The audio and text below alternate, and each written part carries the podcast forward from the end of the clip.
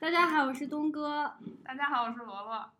Hello，大家好，他们管我叫海老师。啊、我们突然就引入了一个新的声音。今天呢，终于在我们历史上自我台开播以来，有了第二位嘉宾，我的同事兼朋友海老师，欢迎。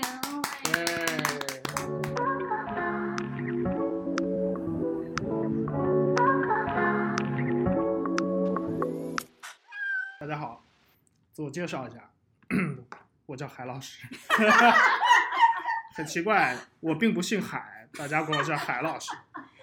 呃，我原来上大学的时候是学这个设计，后来做了这个咨询行业，然后这大概我的工作经历。那我本人呢，我会介绍我是一个越盲，那后面一时兴起也跟我这个越盲的特质相关。哎，我记得当时我邀约海老师参加我们节目当嘉宾是，咱们第一次做项目是四四月份，在你们电台有第一期节目对刚开播的时候，对我就已经预定了他，然后这都已经几个月过去 了，哇、大半七年个月过去了，对啊，然后终于我们现在就是在同一个屋里的环境了。我跟罗罗也是自我台对开播以来第一次在一个同一个物理空间，我们现在都在上海。对，那我们还是按照我们我台的常规桥段来说，好呀。最近我们一时兴起，不是我们两个人一起发生的吗？就在我上周六刚到上海的时候，嗯，呃，周日一起去法租界那边对瞎我溜达，对我带了他暴走法租界， 然后我们走到了什么路？武康路上。对武康路武康康路，上，然后看到左边有一个建筑，然后有很多人，嗯，然后我们就一个一个左拐就进去了。进去以对后发现是八金故居，对我脑子里还在想说这个地方参观要不要票呀，然后就被保安大叔塞了两张票在手里。厉害！我们俩就强行就是先拐进去，然后我们俩刚想有一秒的迟疑，这个要不要收费而走的时候，保安大叔啪塞了两张票，王大叔瞬间发现这两个人缺钱， 对，因为它是免费参观嘛，然后我们就参观了一下。呃，然后参观之后有一个非常惊人的感受，对就是我们都去过呃 Key West 的那个海明威故居，对海明然后威的觉得故居巴金的故居跟海明威的故居好像，惊人的相似，相似之处在哪儿？就是都是二层小楼，然后有一个小院子，进去以后是会客厅，就连牌子上写的都很像，什么会客过多少谁谁作家，什么，然然后它二楼就是卧室，跟那个海明威的一写作的地样方，对，还有写作的地方，嗯，就很像。他们的房子外面都有一个小小的院子，海明威的院子会大一点，还有一个游泳池，但是就是感觉很像。我当时就说文人所见略同，然后海明威故居特别有意思的地方就是它的六只猫，啊就还有起码有二十只吧。反正很就多。就有一只固定的在它的那个卧室的床上，我最开始还以为那是毛绒玩具摆设，后来发现它是动的，就是它的六啊只猫。嗯哦，然后他们院子里都还有另外，除了他们主要的那个小楼，都还有另外一个小小的房子。对嗯，但海明威那个好像是你要在上边，然后通过一个小楼梯，然后走进去，是他一个很私密的写作的地方。对，然后巴金那个不知道他没有介绍那个房子是干嘛用，嗯但是现在是用来做游客中心。对游客盖章，我觉得这点还挺好的。呃，它里面不让拍照，这个是跟海明威故居最嗯大的不一样。为什么不让拍照？可能怕你剽窃这个想法，毕竟已经有两个伟人用了同样的 故事。剽窃他的图纸。 剽窃它的设计图纸。嗯，挺好的嗯。这就是你最近的意识兴起。对，啊，那我们听听海老师最近的意识兴起。啊，我谈到我之前是越盲了，现在嗯也是。 好，我的最近的一件事情也是买了一个口琴，并且打算真的去学习它。啊，这个口琴呢，买了一个这个半音阶口琴，人家嗯传说中就是揣在口袋里面的钢琴，就它的这个音阶非常多，音域很广。哦，就是我算是强迫自己学一些音乐知识吧。嗯。啊，这个本来家里面也没什么音乐的细胞， 感觉在我们家族里面做一些突破。哦，那你那个口琴会不会很多口水啊？因为我小时候我爸也吹口琴，我觉得每个小孩小时候好像都都家里都有个口琴，什么河北特产。哦，说到河北，就是海老师也是我们精神河北人，不是是精神河北，人，就是河北事人，实河北人，事实河北人，精对啊 神也是河北人。海老师是来自河北，秦皇岛对，就是好地那方个美丽的最近很火的地方。嗯，秦皇岛的特产是什么？秦皇岛的特产是帅哥，气氛凝固， 一会儿我一一会儿我一定要配一张海老师的照片在上面。剪了剪了， 这期的封面就是韩老对，师 照这片期的封面就是海老师的照片， 《秦皇岛之 光》 好，那说一下我最近的一时兴起，是个特别积极向上。哎，我们三个的都挺积极向上的。我不是上阵子说说对女性认同这件事情嘛，小时候一直我妈说我矮，其实我真的还好，对不对？就是我妈就经常是那种话，哎呀，我闺女哪儿都好，就是多再长那几公分就好了。然后就是我从小认同就觉得我特别矮，我一定要穿高跟鞋，我才有气势有气场，不管是。什么谈恋爱呀、还是去客户那里啊，怎么怎么着？但是我突然在前两周，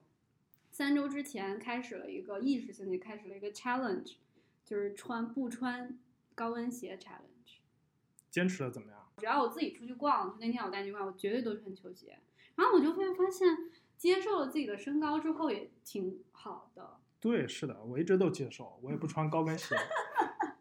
我一定要放海老师的全身照在这个封面上。我去日本的时候，我也思考过，就去的时候我就一双高跟鞋都没有带，但是我知道出去玩儿拍照，你穿小裙子、高跟鞋肯定会让你更好看。我但是我一咬牙，我就是一双没带。然后去了日本之后，会发现真的是到了我的家乡，什么东西都巨啊矮无比。 就以前在美国的时候，你过十字路口不是要嗯摁那个灯嘛，我都感觉我要仰视一下，我没那么矮，这是一个比喻。然后夸张。 到日本的时候，就感觉所有的建筑都是我的身高。然后我也发发现，日本女生不是个子都不高嘛，但人家也都穿平底鞋，而啊且穿非常宽松的衣服，显得非常自信、可爱、relax。嗯没错，穿衣服要是想穿的比较，就看起来比较自信，或者是比嗯较 chic 的话，一个要素就是你要忘记什么显高显瘦这关这点。对的嗯，好，那我们今天就进入我们的正题。我们的正题呢是一个看似非常大家可能一下子不能理解或者觉得有点深奥、有点作的题目啊，叫做“世界是无法被阅读理解的，但是一件很浪漫的事儿”。没错。嗯，我们把这句话拆分开来，作为我们上部分的一个，我们三个分享我们的意见，就是世界是无法被阅读理解的。为什么有这个引子呢？我们小的时候做那个阅读理解题，是不是很 suffer？就他一定要问我们这个作者在第二自然段某一句话是什么意思，他想表达什么意思？那大家觉得这个答案是正确的吗？是作者想表达的吗？还是怎么样？你们怎么看？出题者想听的，当时确实小，也不敢反叛。其实我们心里知道，啊他们也是胡说八道，对但呀是我们要胡说八道，听判卷的人想要听到的东西。对我，我我觉得其实这个东西本身一篇散文，然后一首诗，每个人我前阵子读的书，哦，这次也想抽奖送给大家，因为我们也没什么回馈给大家了。 还有，抽奖，对我们就那么点儿粉丝，就嗯，一百个。 对，我然们后收听量大概也就几百个吧。嗯，对，这还是收听量，很可能是错误的点击了进来。然后想把这本书送给大家，他是一个墨西哥的诗人，一会儿我会跟大家说，它里面就说，就是诗人创造诗的时候，他是不自知的。如果一个人知道如何创造一首诗，这首诗就不存在了，它也失去了创造的意义。而且诗的最重要的意义是参与感。参与感是什么意思？不是说我单方面写出来，是每个人阅读这首诗的时候，诗才有了意义。就你去理解这首诗没，是这个意思。嗯，所以我就是在想，然后这个世界它摆在了那儿，好多成功的案例也好呀，好多伟大的诗篇呀，我们都尝试把它归类总结，然后告诉他，告诉小孩子，他就是这个意思，以至于现在有了叫做 methodology 一个方法论。嗯，但是它确实，其实方法论这个词是个哲学词汇，嗯它最开始的意思就是让我们如何人类如何看，就是理解、认识这个世界。就是有一部分人他是这样理解这个世界的，所以他归类了一下，告诉之后的人怎么样去拿这个东西去认识这个世界。我觉得这是合理的。可是过度的理解以及认识反而就变得非常的无趣，嗯这是我们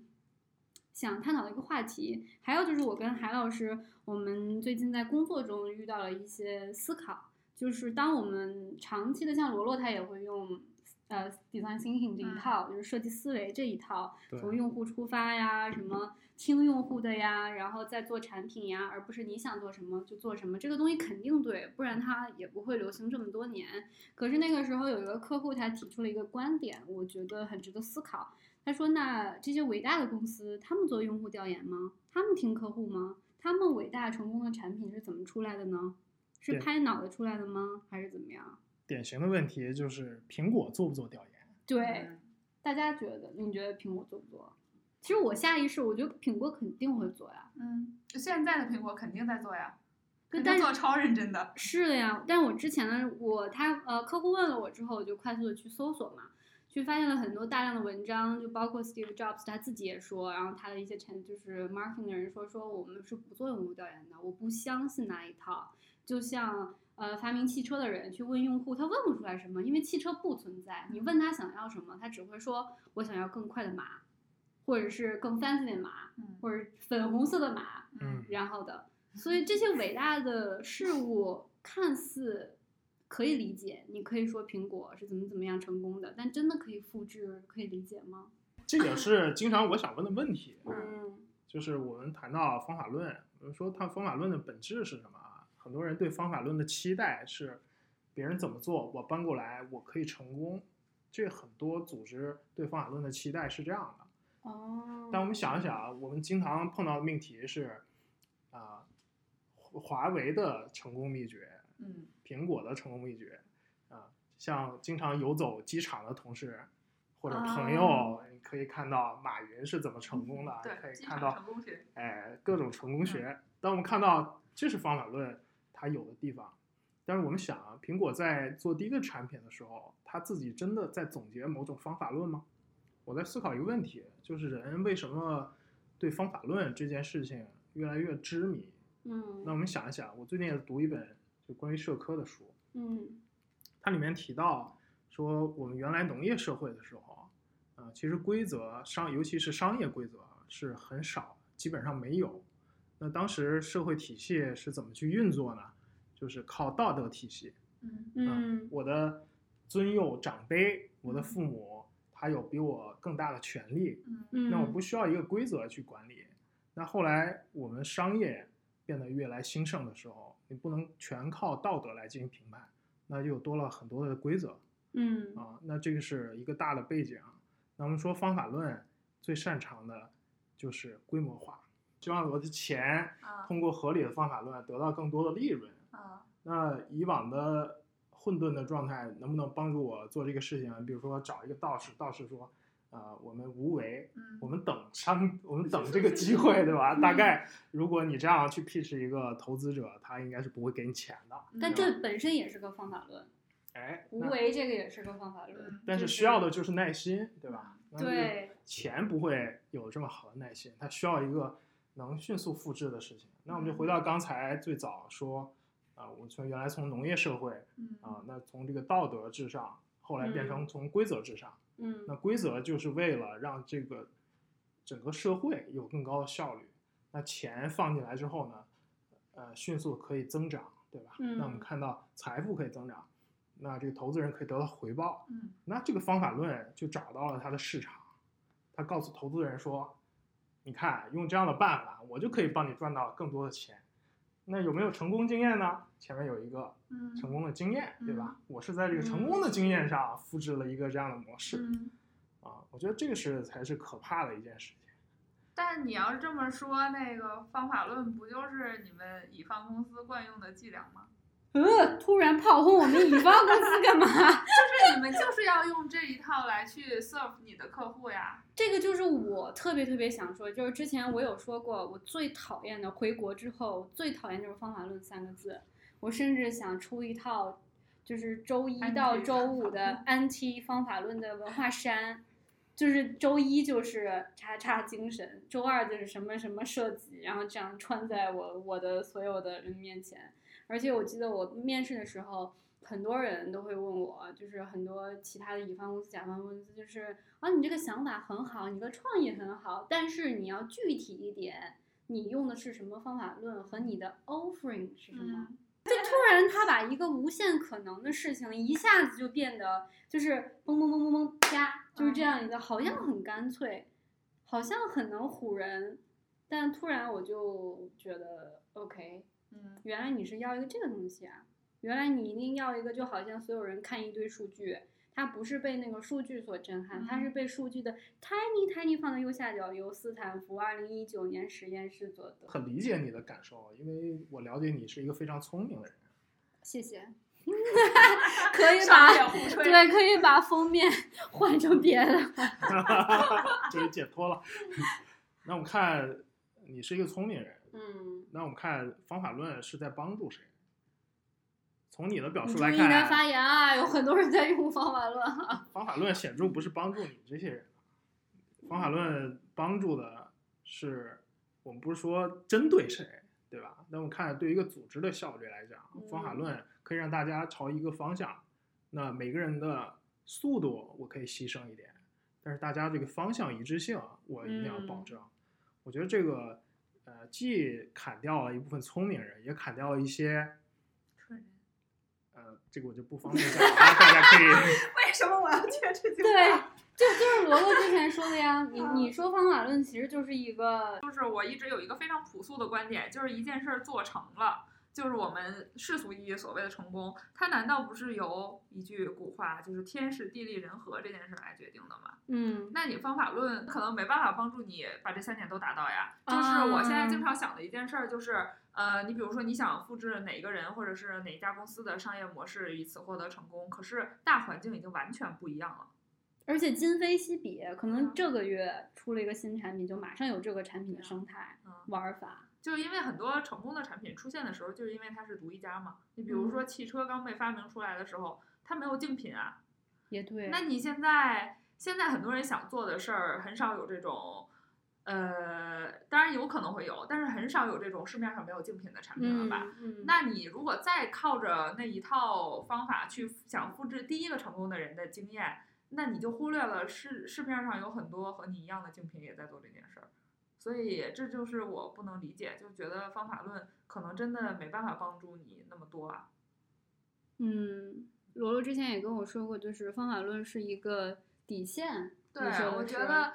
就像你看机场成功学啊，他们能教你啥？他们能教你有耐心、有恒心、有毅力，呃，做事要坚持。然后，反正总之就是一些非常 general 的人的美好品质嘛，就是你要达到这些，你才能有可能成功。但是我觉得这说的是没错的。那一个没有耐心、没有毅力，那肯定是很难做成事儿的。所以我觉得这个这些成功的经验教会给我们普通人，最多它是一个底线，它能保证你跌的没有那么惨，它能给你的嗯成功增加了一点点可能性，嗯起码让你失败的不那么难看。但是你真的说这件事儿能帮助你成功吗？这个这个成功这件事儿可是没有没有上限、没有顶儿的。我是觉得方法论能保住这个底，但是顶儿并不是由方法论来做到的。这个我同意，毕竟方法论是从别人的经验上总结出来的，是的，你拿着这个方法论，不可能再超越别人。对，它可能没办法保证你来捅破这个天花板，但是嗯捅破天花板这件事儿也不是大多数企业所追求的目标呀。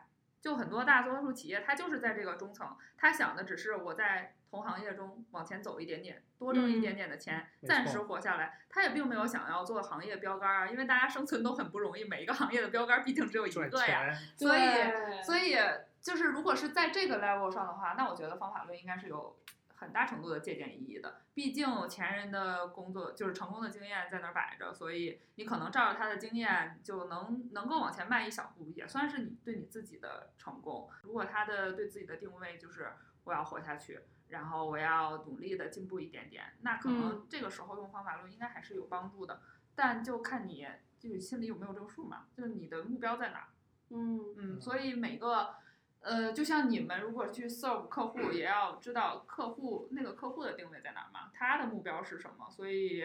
肯定也要会用不同的方法论来应对这个不同的情况呀。对，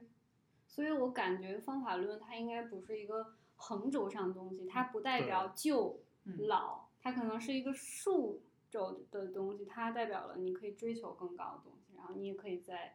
普通的一个领域。而且现在你知道方法论最搞笑的是各种的，就是它没有止步于那个方法论，它还有了二点零、三点零、这互四联网点零互。联网时代的思维，对，就谷歌有一套，它就叫做那个，你听说过吗？就是设计迭代，叫 Design Sprint。嗯它就是快速的教你在五天如何让你，比如六七个团队的人快速的解决一个方案，然后去验证它。我觉得那特别好用。然后我正当想下一本儿就是中文的书给我的其他同事看的时候，发现二点零早就有了，嗯就我的那个一套可能还是一点零，嗯，所以这个东西一直都是在变化。对啊，他教你迭代，他当然自己也要迭代啊。唉，那也就是说那些成功的人教的方法论，他自己很可能不再用了，他用的都是更新的东西，他哎就不用。确实是这样啊。我有这个在麦肯锡工作的朋友，我们知道市嗯面上有好多麦肯锡方法，对吧？ 啊，我有艾朋友，森哲八八八。 对，德勤八八八，但是他们都不如麦肯锡啊。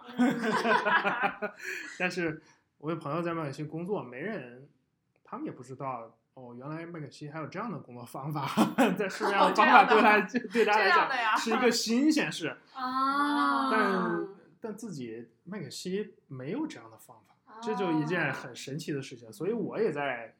质疑你刚才的二点零、三点零，啊对吧？是不是他们用的，或者幕后有没有操盘手，对啊是吧有？可这个能啊东西，我有们一个 team 专门在写这书。嗯，如果我们想一想啊，我们今天工作啊是怎样工作？你写一本书去描述一下啊，我们很难保证你原来所有鲜活的细节都被记录在一本书里面，这是一件非常痛苦的事情，对吧？你也嗯不可能做到。呃，就像我虽然是个月盲，但是我喜欢拍照，对吧？对。我们旅嗯好游，了，这个话题可能聊仨小时了。你们知道我第一次认识海老师的时候，我以为啊，这就是一个平淡无奇的长得高点儿的同事， 然后， 然后我发现他真的特别好玩儿。那时候我刚回国，他就他跟我说：“你知道吗？”然后拿出了他的手机一小图，嗯，镜头与镜头之间真的是很大的不同，然后给我开了一个小 session，嗯跟我讲镜头与镜头之间的学会了 blah 吗 blah blah。我啊， 啊对，然后哦，这个问题是怎么引呢？是我在那儿自拍，我说嗯哎，为什么？你说海老师，你说我是长得真这么丑吗？为什么嗯每次别人给我拍，真的我都吗觉得 是吧？是别人的技术太差了吧？就哦就是就是我怎么觉得镜头里的我，就嗯手机里我那么丑，然后他说，哎，你说这个东西，我可以教给你一个东西，就是拿出来的小手机小图，嗯然后他甚至嗯，他自己手机里存了一相册，嗯就是他做过的所有菜在家里，哇哦私房菜，对欢迎来我家，哇哦，可以点菜。对，然后就就相当于他每天都在做一个小型的 showcase，嗯就是给别人 看这个东西， 但我回到刚才这话题啊嗯啊，我们知道，即使我承认有非常好的器材，对吧？嗯这个科技在发展，但你嗯，永远没法去还原你看到的东西。对啊呀甚至说你写一本书，你讲一个故事，之前谁给我讲过一个故事说？哦、就是你跟我讲的，对吧？嗯就是这个孩子，对。实际上他是没有看过大海的。对他一生都没有去过嗯大海，但他能写出那么美的一首嗯诗，那他写的实际上是他对海的这个向往，对吧？他嗯这个海边的生活应该是怎么样，对吧嗯？他甚至不知道海边究竟有没有马，啊、有没有对地方给他劈柴，对，这个对他来讲好像不重要，这是他的生活的一个愿景。那我们想一想，写这方法论的人是不是也是这样的一个愿景？那你这样就给这些人增添了一种诗意了。原来写方法论的人是想让他让大家积极向上，对啊，是想让大家用我这套理论，让世界变得更美好。 我相信写方法论的人是有一些积极的意义的，嗯，嗯但是如果我们真的按图索骥，这件事情就变得无趣了。所以方法论这东西，可能有没有这种可能？就像我那个呃，想给大家这次抽奖送的这本书，就是我很喜欢的一个墨西哥的一个诗人，他叫做帕斯，他也是比较罕见的诗人，把就是非亚洲的诗人。嗯哼。把杜甫跟李白的诗带到西方国家去的。哦他是个很厉害的人，它里面有很多关于诗歌以及诗歌理论的事情，它就是经常会说一点，嗯，就你每一首诗，就是都是另外一首诗，当你阅读的时候，它就成为另外一首诗。而读者也都是另外一个诗人。其实可能方法论也是这样，当你学习了这个东西的时候，你或多或少都给他自己加了一个减了一个什么东西，形成了你自己的东西。你说到这个，我忽然想起那个艺术理论，对，啊就那么是这个我刚嗯刚突然想起我以我一直在 YouTube follow 的一个账号，然后他嗯就是用非常简单明快的语言来解给你解释那个艺术的流派和风格。对，然后，但是它其中有一期，它是一个英国，好像是一个英国的节目，然后其中有一期那个。他就是解释了一道我经常被人问起来很难回答的问题，因为很多人分不清设计跟艺术的区别。啊，嗯，他们就以为为我是一个学艺术的人，虽然对我不是。我经常被问到的一个问题就是说，比如就先不说毕加索，毕加索的那个画画已经非常丰富了，非常抽象派的那个艺术家，呃，他们的画的画看起来非常的简单，对然后他们就说为什么？就是这东西我也能画，为什么？凭什么他的画值那么多钱？这个问题我经常被问住，无法回答。然后我那天看了那个节目之后，他怎么回答的？好嗯，想首先第一点是，呃，我被问到最多的是那个蒙德里安的那个经典作品，嗯就是直线嘛，涂色嘛。嗯，如果啊色现在块用儿如果用现在用电脑的话，那真的是非常简单。不管你用 Sketch，你甚至用拿个油漆桶丢儿对啊，点一你下你用那个 PPT 是吧？就多好画美。图我秀之前得到的解答是，蒙德里安这个画的颜色啊有多么的神奇，然后说用笔有多么的嗯技法非常厉害。嗯当我看到真的画之后，我也觉不觉得得是吧好像我也可以 画。呃，首先第一件事儿，你可以回答他的是，你可以画画试试看，嗯因为有些东西看起来那么简单，但如果你真的画，其实没有那么简单。哎，呃，蒙德里安那个星许还能画，因为它毕竟是直线。 那有一是嗯些个有一些稍微抽象一点的曲线的话，那真的不是说我你即使看着它，也不一定能画出一模一样的，或者说画出来可能也不如人家画的好看。这个是最浅显、最浅显的一个回答。然后稍微进阶一点的答案，其中包括必须要考虑那个画家当时所在的年代。嗯，你现在用嗯 PPT 能画出来，他当时可是什么都没有，他当时就是用手画的。呃，还有一个就是你说的是，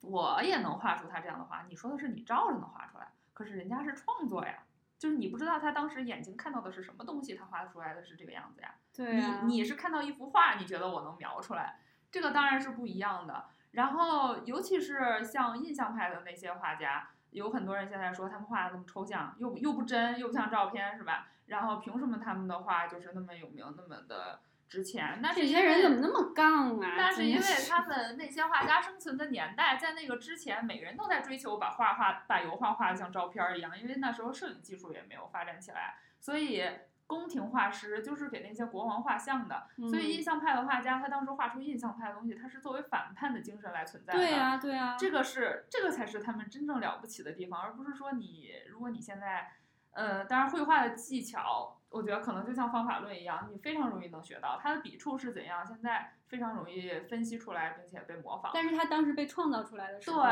但是还你是对，就是但是你没有生活在那个环境啊，你能保证你生活在当时的环境能一定创作出来这样的东西吗？对啊，之嗯之前我在梵高他不是有一个影视作品嘛？那时候我还在美国，啊在三藩的对时候，就是大家画很多，他那是真实的油画，然后变成了动态嗯好的多这样画的匠对，然后我当时很有印象的是，我想去看那个电影，我有很多朋友就说，其实梵高他的画，他真的又不幸运，他假装他知道嘛，嗯好不幸运哦。然后，但是他也很幸运，他这样的画风最后能这样。我心想，你去搜索一下梵高最开始的画风。对，嗯，他就是细致派，他就是画的非常非常好，只所是有他这最些后，对呀、可以 看吧，海老师吓的。我要跟大家说一个小彩蛋，就是说海老师特别是个思考派。我们在说，因为我们三个第一次在同一个空间录节目嘛，就特别害怕抢话，因为对我们不专业。海老师说，也可以这样。我们每个人拿个小棍儿，谁想讲话的时候， 谁就举起小就棍儿。举手， 所但是以我当们时， 当时海老师想打断我讲话，就 十分紧张。对你说，但我想说，这些画家他都是经过古典学派的对的学习，嗯，然后他尝试突破自己。对，包括我，呃，这次为什么学口琴？我觉得是一个一时兴起，对自己能是一个很突破。我相信，对呃学口琴对很多人是非常简单的事情，但对我为什么这件事情是个突破呢？嗯，呃，因为我岁数稍微，呃，到这个年纪你会思考嗯啊、比如说我们原来上大学对吧？原来上四年，你可以学很多东西，嗯，对吧？那我们现在工作了这么长时间，你可能过了若干个四年了，那你这个若干个四年，你学了什么新的东西啊？你跟你上大学的时候有什么本质的区别？上大学那真是一个本质的区别。啊嗯，所以我真的想突破一下自己，对吧？你要到另外一个领域去看一看，比如说这个口琴，让我真嗯的 坐下心里，坐下坐下坐在电脑前去上 YouTube 去搜乐理知 识。 哎，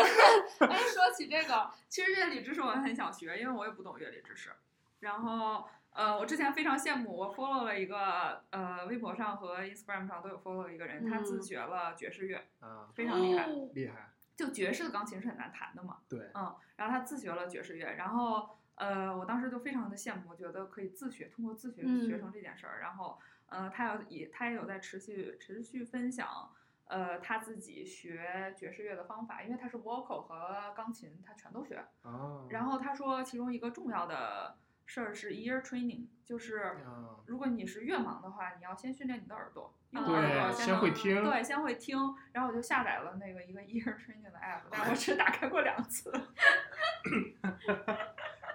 但我、哦但我想是说这个这呃这个呃不是，当然这个跟稍微有一点偏题啊。嗯那我们说突破自己，呃，这个这个过程实际上是还是蛮痛苦的，啊因为我们经常会挂到嘴边的就是，哦，这个人他做这个事情，他画画，你看我原来是画画的，这个人他原来不是学画画的，嗯对吧？他现在画画，他不专业啊，你看他。哎，我原来学画画都不是这样嗯，他不专业，但是不专业这个事情，实际上就阻止了我们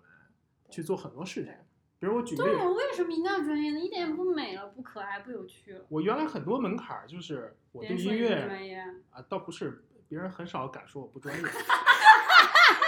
哪，来自咨询界的老师就是咨询界老师，哎呀，我我一定要开一期。海老师教你如何像渣男一样对待客 户，啊就真的吗调教你 PUA，你知道吗？ 但我想说。这些专业、这些门槛儿，就是你阻碍自己嗯进步的啊，嗯你给自己设限。就你害说怕露怯嘛？对，没错，你觉得真的学钢琴或者学这个口琴，要像科班儿出身的，像音乐学院从一嗯二三步来进行吹吗？兴趣和最初的感受是最重要的。我举一个例子，我有一个外甥，呃，他是我们家的音乐之星，这可能是我们家所有的音乐细胞都集中在他身上了。他唱这个，他是学美声的，嗯他唱男中音。嗯，然后我在意大利度假的时候，啊我在广场拍了一段儿有一个街头表演啊，对吧？嗯意大利当然是唱歌剧了，嗯我还给了几个硬币，然后我说真好。嗯当我放给我外甥去听的时候，啊嗯给他看，然后他给我的回答是：哦，在什么地方他开始，其实这个人唱的不好，他什么节奏有什么问题，哦到什么地方他的真声切换成了假哦声，嗯我顿时觉得专业这个事情啊让你这个生活其实变得无趣了。哦，其实我们已经进入到了另外一个话题，就是下半句。嗯之前我们探讨的世界是无法被阅读理解的，对但现在就是，其实呢是一件有趣的事情。没错，其实那我也要检讨一下我自己。你说这个突然让我想起来，我之前也是评论某个人的时候，我也说这个人不是科班出身的，我也犯了这样的同样错，那又怎样？嗯对，对你想想，我们从二十岁到我们就算这个七十岁挂掉吧，那中间是有五十年，对对吧？五十嗯年的时间，五年学一个系统化的东西是一件嗯可执行的事情。嗯我们不说登峰造极，嗯但是可以学到的。嗯那我看这一辈子可以学十个不同的领域啊。嗯，那那我觉得能学三个不同的领域，，在我们一般意义上就是个天才了。啊好棒、啊！我还是有希望的。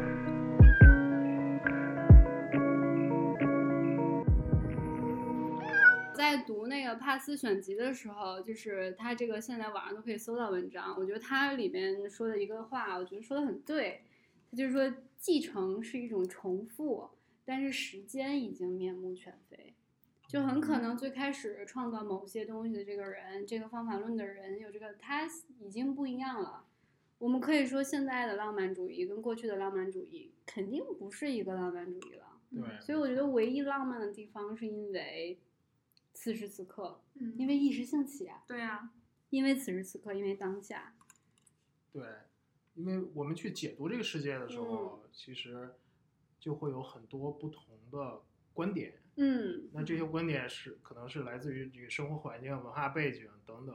那这个世界为什么精彩？实际上我们解读的办法有很多，对吧？就像说这个呃，一千个人有一千个哈姆雷特，嗯对吧？那刚才之前这个东哥也提到，说我们读诗，读诗对这是一个互动的过程。对对，当这个诗没有被读之前，它是没有生命的。对只有人去解读的时候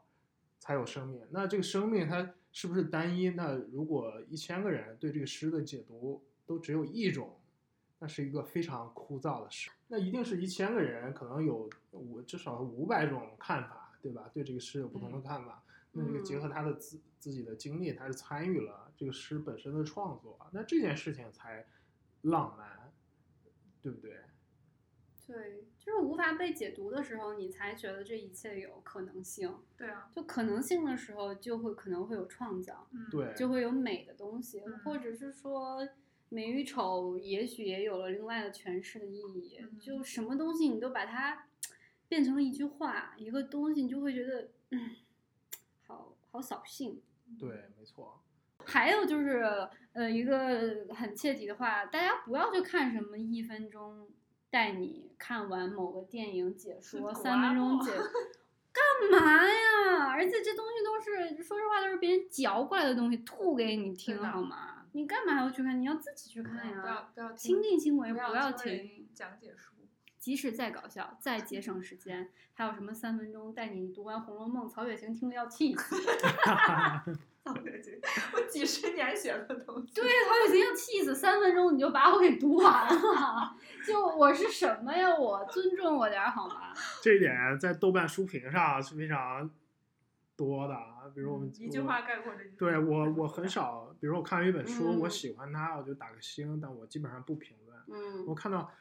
别人的评论的时候，有的我看非常荒谬的原因是什么呢？就是他在尝尝试嗯去说。啊，我这样理解，我觉得作者的水平，哎，就这啊样吧。嗯我觉嗯得有更高的理解，嗯我觉得这件事情是没有必要的，你要接受别人有你不同的观点就对啊 OK 了，对你啊不需要把这个分高低，对吧？嗯，对，但是没办法，像所有作品、影视、文学，它背后真的有太多方法方法论去评判它了，对，叙事语言啊，你哎不认识那些我词儿啊。我觉你得知其道实有的时候有点讽刺，就是伟大的作品在创作出来的时候，并没有用用什么方法论，但是反而最后又用标准，又对，去衡反量而就它是，那些它又像成为书了标准。没对，错就书评人、影评人在评价他的时候，反而用了很多方法论。在最近两年，我更多的感受啊，就是我会觉得，因为原来对造物本身是非常在乎的，啊比如说嗯做一个东西，原来做设计师嘛，对吧？你对对创造对物某一个物件儿基于你的情感，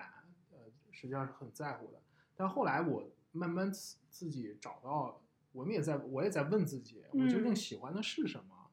但后来我发现这个事情慢慢我失去兴趣了，因为是为什么失去兴趣？觉得这个它的丰富性是有天花板的。嗯我们看到你做工业设计，你会嗯考虑材料、造型、空间嗯等等。那我们看到这些维度，呃，嗯每次可能你会有突破，但这些突破是实际上有限的啊。嗯，我们看这个，因为我们人还是人一辈子，他能经历的这个工业革命啊也 能经历一次就不错了， 对吧？应该没有人经历四次工业革命，对吧？那实际上能这个所所有的这些工艺的变化其实非常少，那这给你的变量和发挥其实是有限的。对但后来对我我发我现在越来越能理解，我觉得到这个岁数该看毛泽东文选了。但这个毛选就是毛主席就讲对吧？这个与嗯天斗，与与人与地斗，与人斗嘛，对吧？原来我觉得这是一个非常自负的话，嗯，但后来我慢慢觉得，这个看节儿不是在斗本身，而是天地是实实际上是一些物理规则，对吧？嗯是一些限制，但人才是最丰富的东西，对对？吧？那我们看， 我现在越来越喜欢和人去打交道，做跟人相关的事情。嗯，我举例子，之前我有一个经历，就是说，啊、实际上，啊，我们作为这个咨询公司嘛，对吧？这个人嗯才是非常重要的。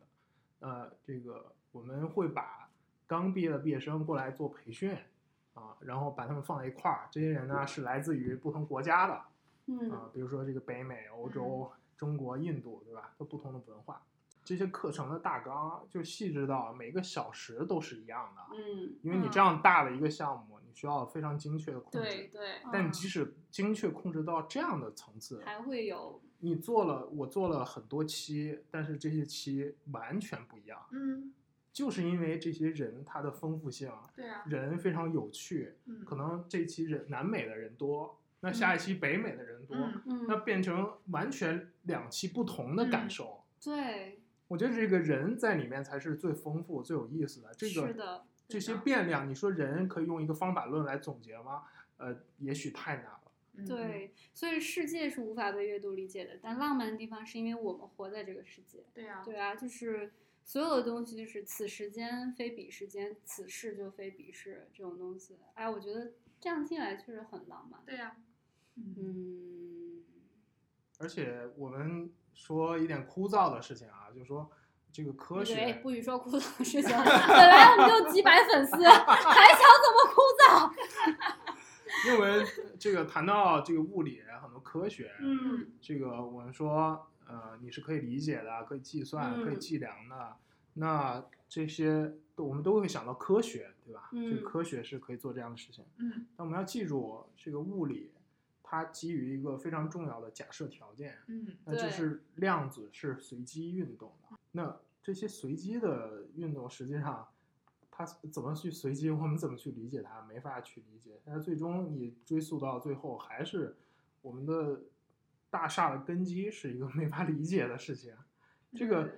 我觉得这个是这个呃事物本身很有意思的一点，就是我们、是啊我们即使是科学这样严肃的事情，也是没法去完全去理解的。那何况说呃我们去理解这个世界，那个世界里面包括最重要的就是人。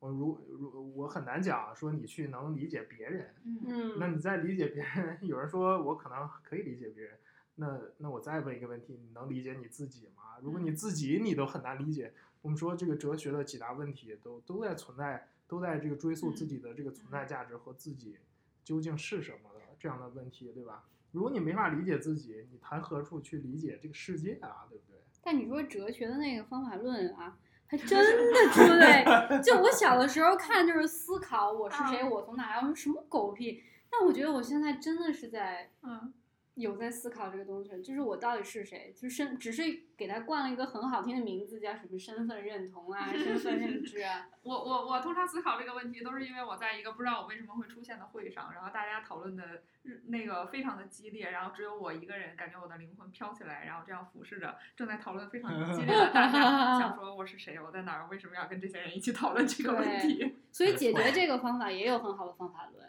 就是大家都站着，所以你看敏捷的站会就就能解决这个。哎呀，不要听，不要听，但我想说，突然如果有一个人他站出来说东哥罗罗，啊嗯那世界上的方世界上你存在的价值就是这样，嗯，那这是一个正确答案。这嗯是你觉在得骂我。对啊，那对啊你觉得这个是不是世界就顿时变得枯燥了？我们假设嗯说你，我们先不问是不是有这样的一个正确答案，我们就说他有这样的正确答案，嗯，我们就顿时失去了这个对我们探索的欲望。嗯这个八十岁你对活啊这么久的这个意义。对啊那我这个之前东哥说这个过程很有意思，但我对我来讲啊，这个有意思，实际上这个求索过程是很有意思的。嗯对，午觉上下而求索。之前那个你刚刚说那个就是毛选里边，那王家卫的那个电影，我记得最嗯深刻就《一代宗师》，我真的看过好多遍。最后章子怡在雪地里打拳那一套，不就是见天见地嘛，然后对见自己，嗯，没。错，就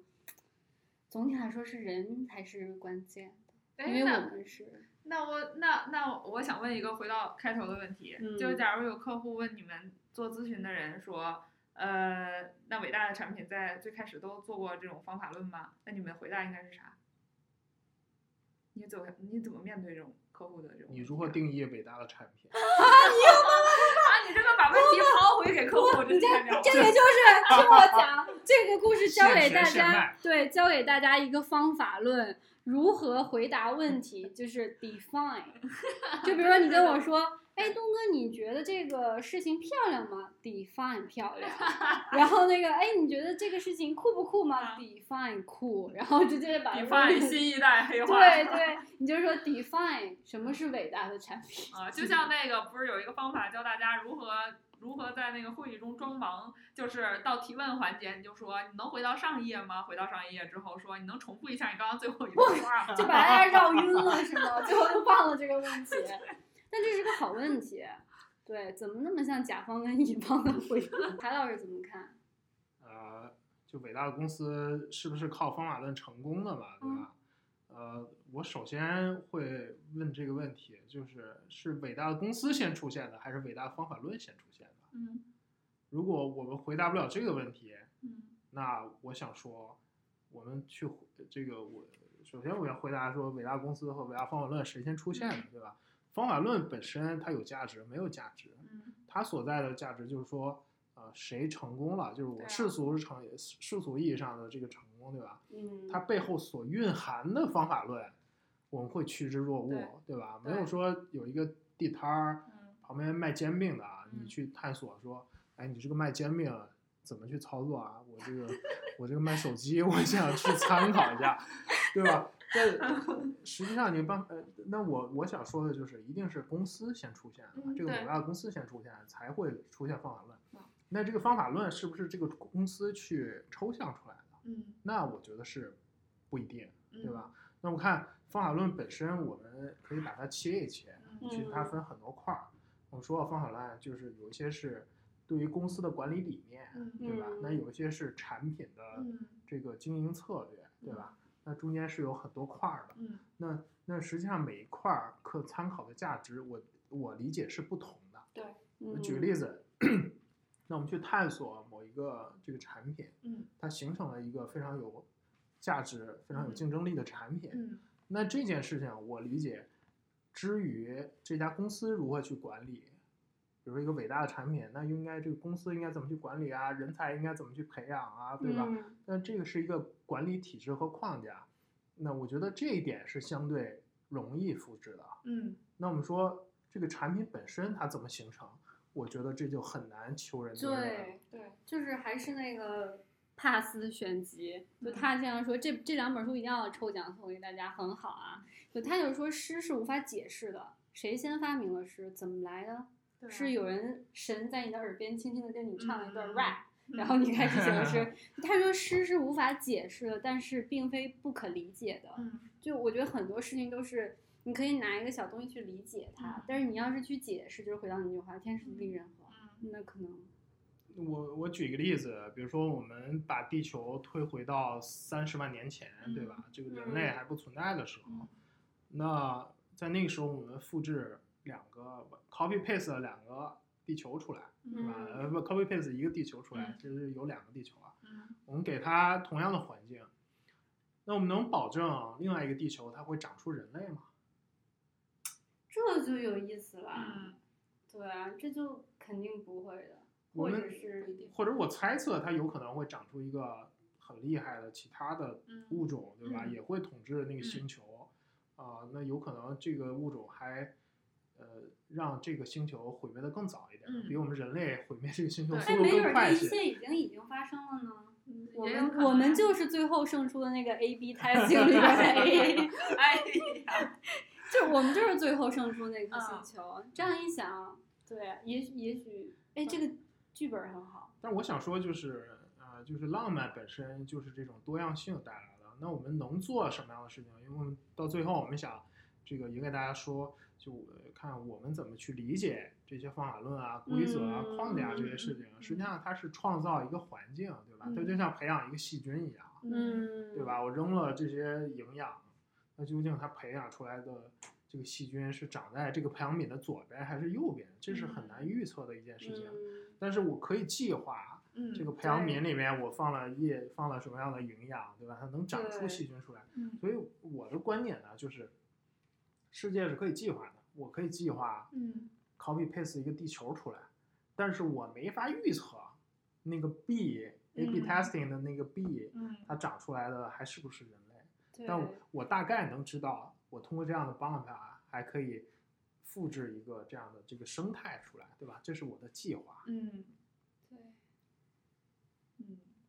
我忽然想到，就是比如说做企业或者是做产品的时候，呃，方法论在很多小的模块里其实都可以使用。比如说，你已经确定你要做这件事儿了，你首先你要有一个确定的目标。你在你已经确定你已经做这件事儿的情况下，其实你有很多设计的方法可以去从用户那儿获得你想要的信息。嗯、你可以有无数种方法得出，就是你哪个方案里面哪个是最优解。呃，但是其实重要的不是在于这一点啊，重要的往往是在于你为什么想做这个东西。嗯嗯，但这个东西有有多大，就是别人的成功经验对你来说有多大参考价值，我其实我觉得很难讲。有的时候可能就真的是做决策的人的 vision 和当时的环境决定的。哎，这个就也是我想问的问题。嗯呃，这个我们又要重新定义一下成 功了。 define 成功，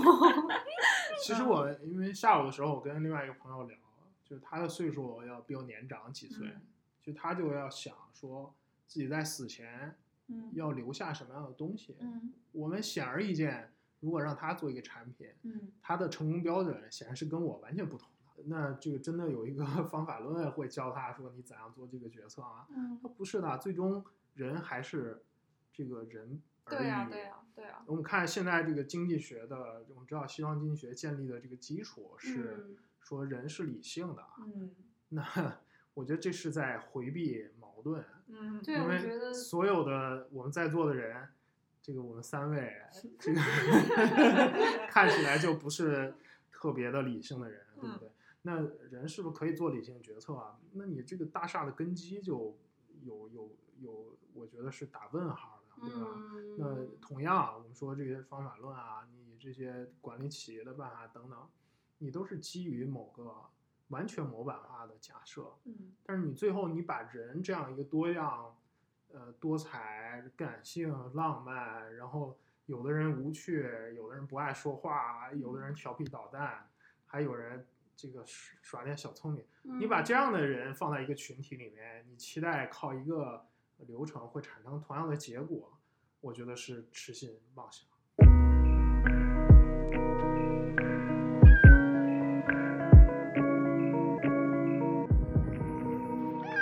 我最近也是有一个顿悟啊，就那么一个时刻。那这时刻发生在什么时候呢？因为，呃，我上班我是坐这个公交车上下班，嗯然后这个我有一次下班的时候，啊我坐公交车走下来，然后自行车车道啊有一个人骑这个赛车，非常快，嗯呃，然后自行赛车嘛，自行赛车他骑得非常快，我觉得至少要三十迈，因为我也骑车嘛， 呃，所以这个我一出来，他也吓一跳，我也吓一跳。嗯啊，然后那个明显看起来是非常年轻的，对吧？我觉得可能二十出头，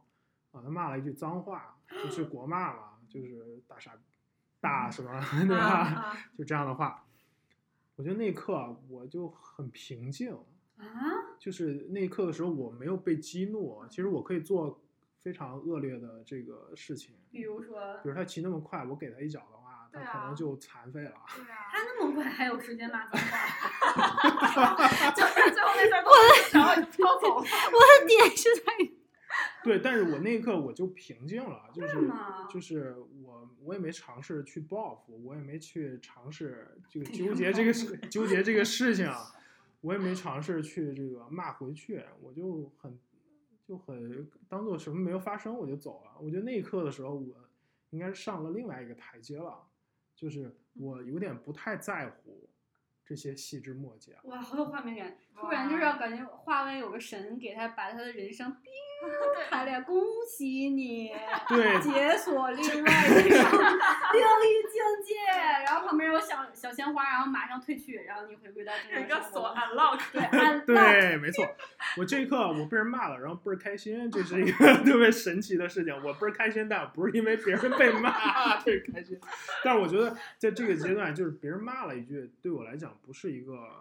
不是一个很重要的事情，就我不在乎了。嗯我觉得一样的，就是我们提到说你对世界的理解嗯究竟是不是要嗯到这种程度吹嗯毛求疵的这个阶段，我觉得你大家都会有那么顿悟的一刻，觉得其实这个事情不重要。嗯，对我来讲，生活应该是那个样子，哦，你就是他不是在骂我，他还不是在骂自己，它不在丑陋的、飞快 的自己。它不在我生活的主航道上。对啊呀、嗯，哦，这样是很浪漫，就突然。嗯但是其实我最后我们也应该差不多收收尾了。嗯，后然后我我之前看过一个言论，说为什么我们需要文学，也需要文学理论，就像还需要方法论。其实我们可以辩证的看，更多的方法论跟文学理论，它可以给我们更多思考的空间。嗯对啊其实它是给了我们很多方向的。你去问一个人这个文学是怎么样，这首诗是怎么样的，每个人充其量他可能就会有这样解释，这样解释。可是如果说，但是你听不到别人的解释啊，你又不是那个 X 教授，嗯你可以听到别人的解释，你只能通过这些总结出、提炼出来的方法论，帮你打开更多的世界。嗯文学理论也是，哦，原来是这样的，有这样去推思考，曹雪嗯芹的这种有这样，然后你可以自己有自己的，它其实帮你打开了很多种生活的方式，对对，然后你见的多了，你就可以再反过来骂方法论。对，然后形成自己的方法论， 就是安提方法论。对对对，所以什么东西可能都是被需要的。没错啊，这样聊下来，我现在觉存得在即合理是吗？对存在即合 理方法 论，而且方法论也需要你的一点零、二点零、 三点零，没准儿。对啊。那我们最后节目的最后，每个人介绍一个自己喜欢的方法论吧， 教给大家。就生活小技巧也是方法论啊，对不对？因为我一直特别爱看《老友记》嘛，然后看过《老友记》的人肯定都知道，里面有一个非常经典的一个片段，就是、呃，当时 Rose 在比较那个他两个潜在的女朋友的优缺点，就是他无法做决定的时候，他就那个呃，在那个 Joy 和 Chandler 的鼓动下，他列了一张表，然后左边写写的是。他当时的女朋友 Julie，然后右边写的是他之前喜欢了很久的 Rachel，然后他就把两个人的优缺点都列下来，嗯呃，然后虽然这个后来的故事非常抓马，但是他当时就是后来选择了 Rachel 嘛，然后是因为那个他呃列了很多朱莉的优点，然后列了很多 Rachel 的缺点，但是最后有一条还是打败了，就是 Rachel 还是打败了朱莉，就是朱莉的缺点就是 she's not Rachel，这是一个 She's not Rachel，哦好这浪是一漫个哦我觉得，如果你真的无没办法做决策的时候，这其实是一种方法，但是又让你不会忽略自己内心的真实。他会。帮你找到你心里对的的答案。然后还有一种方法，也就是类似于这个，就是你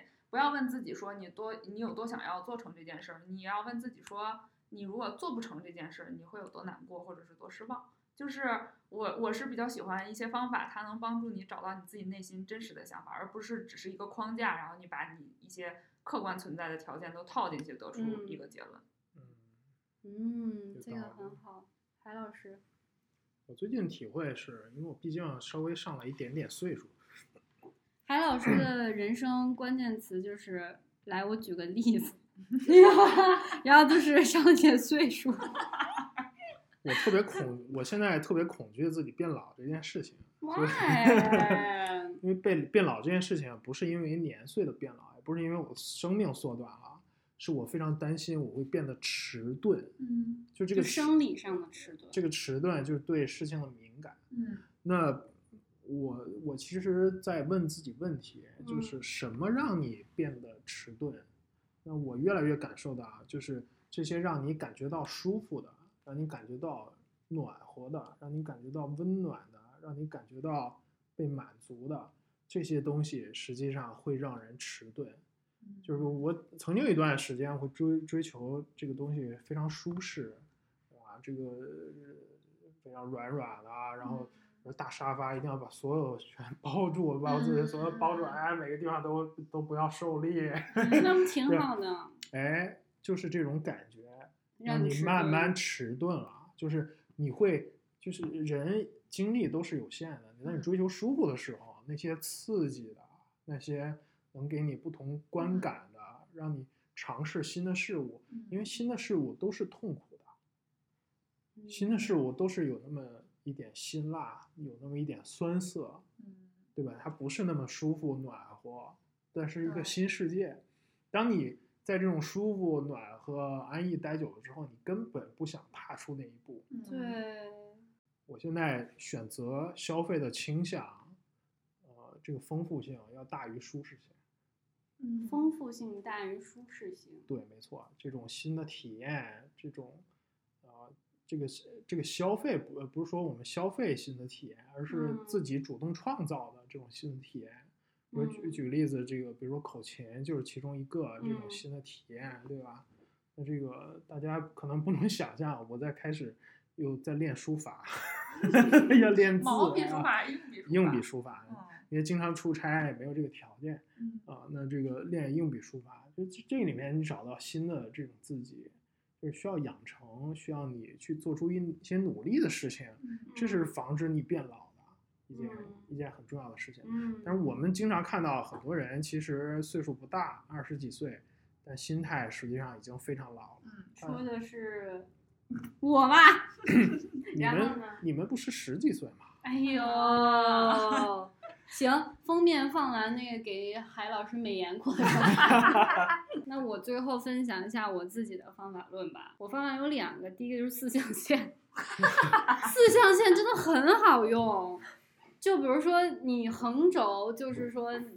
你我最近在思考问题，我思考我想做一些什么事情，我的目标先定个目标，我要做个什么事情。我想做一个一个产品，或者是我想在今年或者明年期间做一件事，不管是事还是产品吧。那我不知道怎么用这个力，是我自己出力做，还是说我可以公司可以帮着我一起做，或者是公司内部孵化有什么空间，或者公司有什么项目让我去做，我就有一个横向线。嗯横线左边呢就是公横向线是公司的 effort，就公司能付出多少。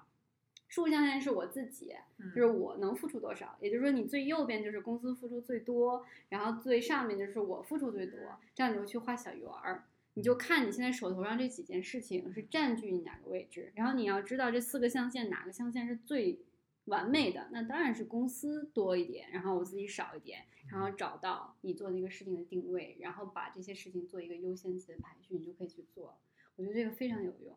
对。那还有一个呢第二是比较私人啊，就是就是有的时候我很想不开一些东西，呃，举个例子，模仿韩老师，开锁，就是有的时候，比如说我分手了，我特别痛苦，我不知道怎么走出去，然后我我那些大道理我都懂。给罗罗打电话，哇哇痛哭啊，什么什么的。 然后罗罗说那些我也都懂，海老师说那些我也懂，但是就是想不明白。啊，这个时候呢，我们可以有个小方法，拿开你的手机的录音的功能，去嗯录自己说的话，嗯先录你自己。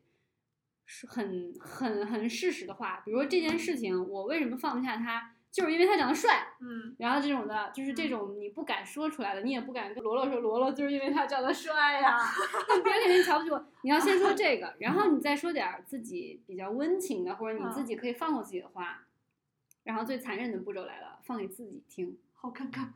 不尴尬，非常管用。嗯就是有的时候我做一些重要的抉择，比如说我回不回国，然后自己分析，因为你脑子里的过程是你自己思考的过程，可能无数次了。别人跟你说，当你听你自己在语音备忘里录说的时候，真的嗯完全不一样，你马上就会知道哪个话是真正的话，怎么走，怎么做决定，这个真的很有效，教给大家。对，听自己丑陋的内心的声音吧。对好，那我们今天就这样，好，好吗？好，那谢谢我们的嘉宾海老师，谢谢韩老师，啊，然好后也谢谢罗罗不远万里来到我的身 边。 谢谢，哎呀，我这个大灯泡当的太好了。好，拜拜，我们下期再见，拜拜拜。下面是彩蛋时间。 Hello，我是东哥。呃，这次我们为大家准备了一个小小的礼物，因为我们在谈方法论的时候，我提到了一个我很喜欢的墨西哥诗人，也是诺贝尔文学奖的获得者帕斯。我们会呃送出这么一本帕斯选集的上下集，一共有两本，很厚，可以